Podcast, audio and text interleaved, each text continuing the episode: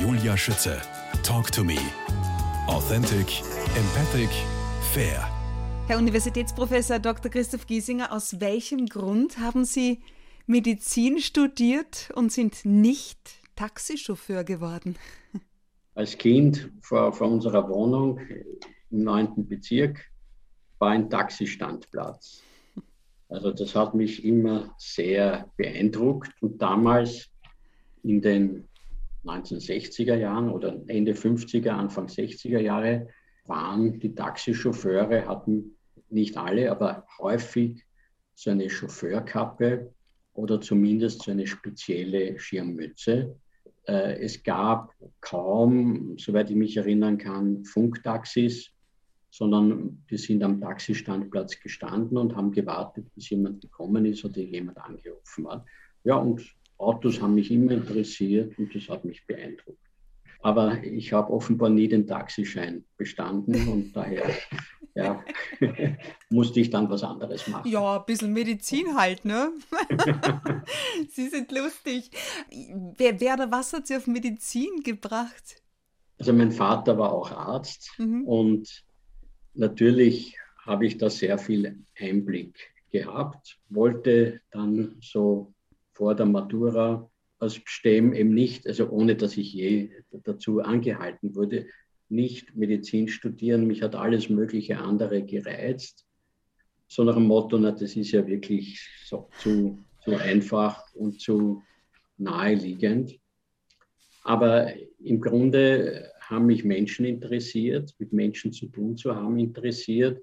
Es hat mich Naturwissenschaft interessiert. Und irgendwie haben wir gedacht, also wenn ich Medizin studiere, kann ich noch vieles andere auch machen. Also Mediziner oder Menschen, die Medizin studiert hatten, haben letztlich dann in allen möglichen Berufen Erfolg gehabt. Mhm. Christoph Giesinger, geboren worden am 10. November 1953 in Wien. In welchem Umfeld sind Sie denn da aufgewachsen? Jetzt abgesehen vom Taxistand vor der Türe. Was assoziieren Sie mit Ihrer Kindheit? Na gut, meine Familie hätte nie, also meine Kleinfamilie hätte nie in ein Taxi gepasst. Die hatten ja damals maximal ja, vier Passagiersitze, also außer dem Chauffeur. Wir waren eine sechsköpfige Familie. Ich hatte wow. drei Geschwister und eben meine Eltern. Damals gab es allerdings noch keine Kindersitze, aber wenn wir irgendwo unterwegs waren, ja, da sind wir vier Kinder äh, auf der Rückbank zu viert nebeneinander gesessen. Und wir haben immer wieder Kommentare gehört, wenn wir dann nach der Reihe ausgestiegen sind, der Verblüffung, wie viele Kinder dann noch herauskommen.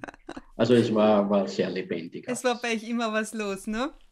Die Schule, genau. der Schule waren Sie, Zitat, inspiriert vom Vater eher kritisch gegenüber Autoritäten und etwas rebellisch. Wie darf ich denn das verstehen? Ja, also mein Vater, der ja leider auch eingezogen wurde im Zweiten Weltkrieg als Soldat, hatte, also als sehr junger Mensch, ich glaube noch nicht einmal, ja, ich glaube 17 Jahre war er da gerade, äh, er hat auch verweigert, überhaupt Gefreiter zu werden. Also er war, war aufgrund dieser Erfahrungen Antimilitarist und durch diese zeitgeschichtliche Situation geprägt, hat er gesagt, ihr müsst immer selbstkritisch denken, mhm. übernehmt nie etwas unreflektiert von Autoritäten und ja, und stellt Autoritäten in Frage. Und für ein Kind waren das natürlich die Lehrer. Stelle ich mir interessant vor, Ihre Schulzeit. Ja, ja, also es ging immer nur darum, also das war seine, hat mich, glaube ich, auch beeindruckt, selbstständiges Denken. Ja. Zum Glück waren Sie auch ein sehr guter Schüler. Nein, ich war zeitweise kein guter Schüler, weil, beziehungsweise selbst wenn ich gelernt habe, habe ich das verborgen, weil ich das fast als eine Art von Unterwerfung gegenüber einer Autorität empfunden hätte. Äh, aber bestimmte Talente konnte ich dann nicht verbergen. Wohl auch eine besondere Bedeutung für Sie hatte Ihr Jugendseelsorger. Inwiefern? Ja, also natürlich auch über meine Familie und auch meinen Vater. ist eine enge Beziehung entstanden und war natürlich auch kein Zufall, diese Persönlichkeit, ein Jesuit, die ja einen sehr, sagen wir, wissenschaftlichen Zugang hatten und haben. Und vor allem diese Generation, die dann ja auch das Zweite Vatikanische Konzil geprägt hat, die waren alle sehr kritisch, sehr intellektuell und äh, das hat mich sicher auch geprägt. Mhm. Auch Kardinal Christoph Schönborn hat Sie geprägt. In welche Richtung? Ich glaube, er ist imstande, tatsächlich sehr viele Aspekte einerseits der Kirche, andererseits der Gesellschaft zu verbinden und äh, in sich aufzunehmen. Er ist auch natürlich ein Mann der Wissenschaft, aber auch ein Mann, ein authentischer Mann des Glaubens. Und das hat mich natürlich schon auch beeindruckt. Und natürlich bin ich ihm auch sehr verbunden und dankbar. Er ist ja letztlich derjenige, der mich auch ernannt hat zum Institutsdirektor, dass er mir die Chance ergeben, gegeben hat, hier einen Beitrag zu leisten. Chance und Vertrauen bei der Neugestaltung auch der verschiedenen Einrichtungen und Bereiche des Haus der Barmherzigkeit. Wie haben die ausgeschaut? Was sind so Ihre Eckpfeiler? Also das alte Haus der Barmherzigkeit war sozusagen, als ich dorthin gekommen bin, 1999 nicht mehr weder baulich noch organisatorisch auf der Höhe der Zeit. Das Problem war natürlich, dass es an Geld gefehlt hat, weil man viel Geld brauchte, um ein Defizit abzudecken. Also das war so, so in einer Falle, in der man drinnen war. Es war klar, dass man viel investieren muss, aber wenn man das, was man sozusagen zusammenkratzen kann, investiert, dann hätte man den Betrieb nicht aufrechterhalten können, weil es eben nicht kostendeckend war. Mhm. Letztlich ging es darum, auch mit Unterstützung der öffentlichen Hand und, und, in dem Fall der Stadt Wien, hier diesen gordischen Knoten zu durchbrechen. Das war ja auch der Grund, warum ein völlig neues Management-Team damals geholt wurde, wo ich zunächst ärztlicher Direktor und eben später auch Institutsdirektor geworden bin.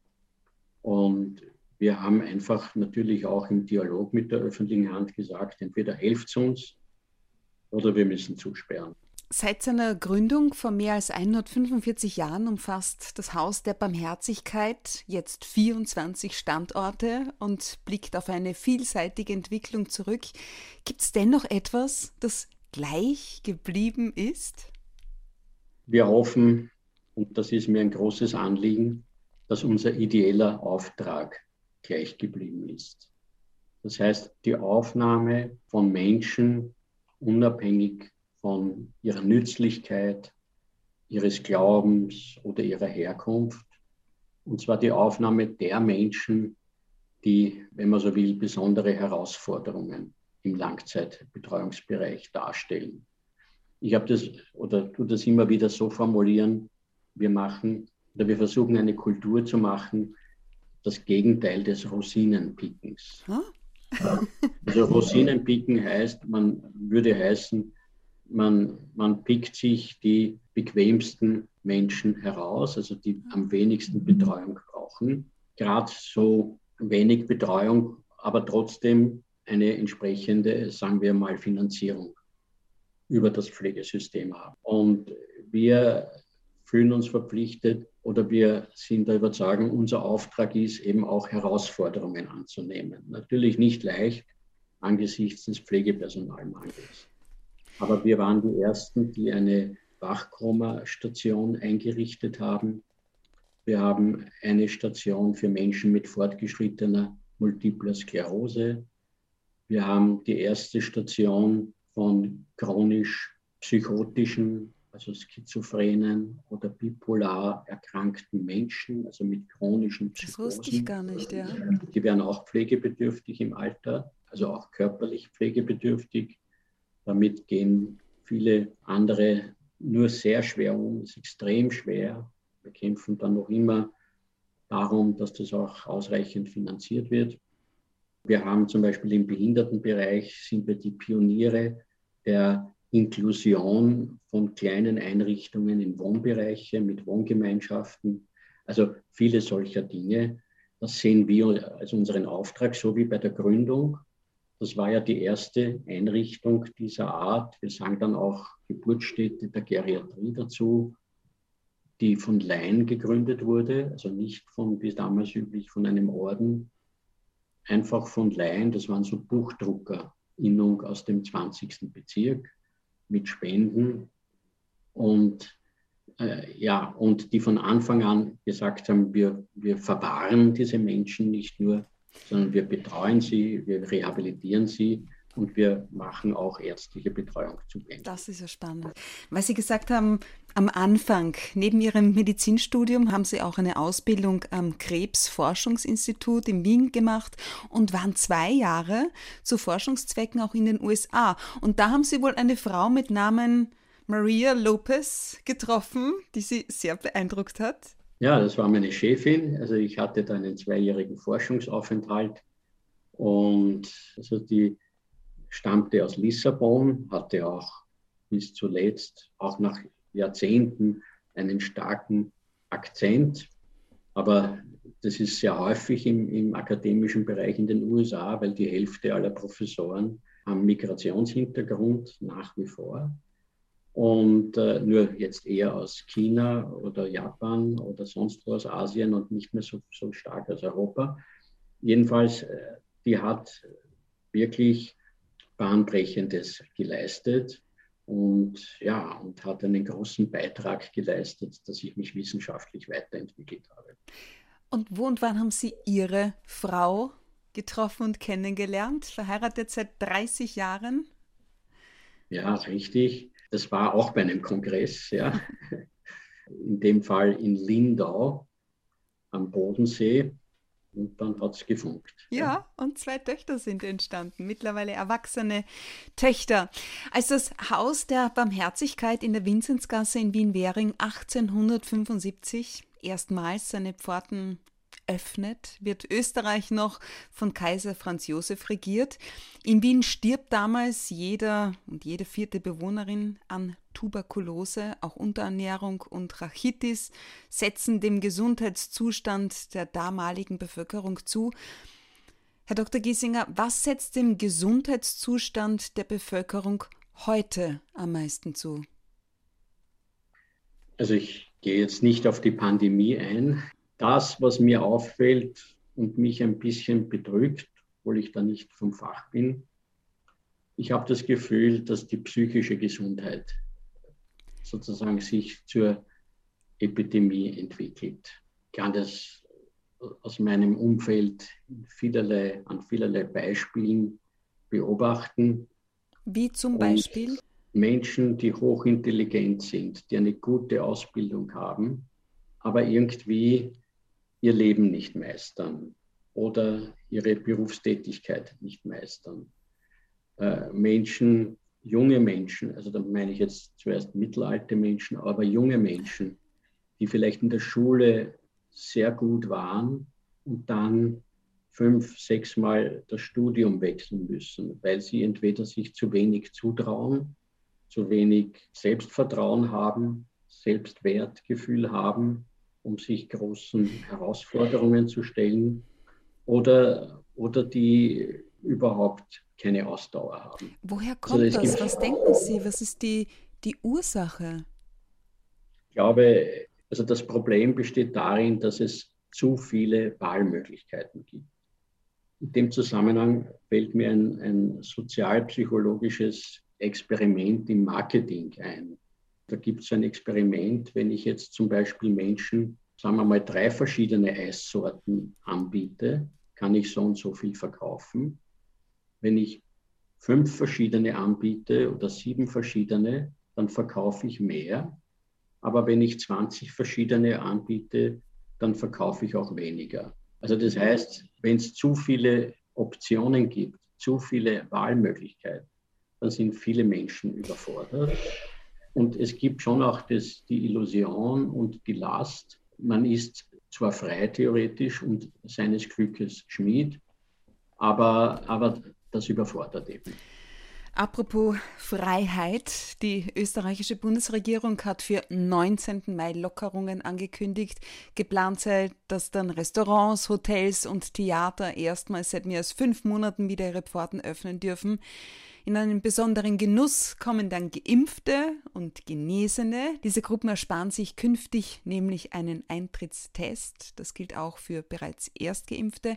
Wie klingt und was bedeutet das sowohl für Sie als auch die Bewohnerinnen und Bewohner aller Haus der Barmherzigkeit Standorte?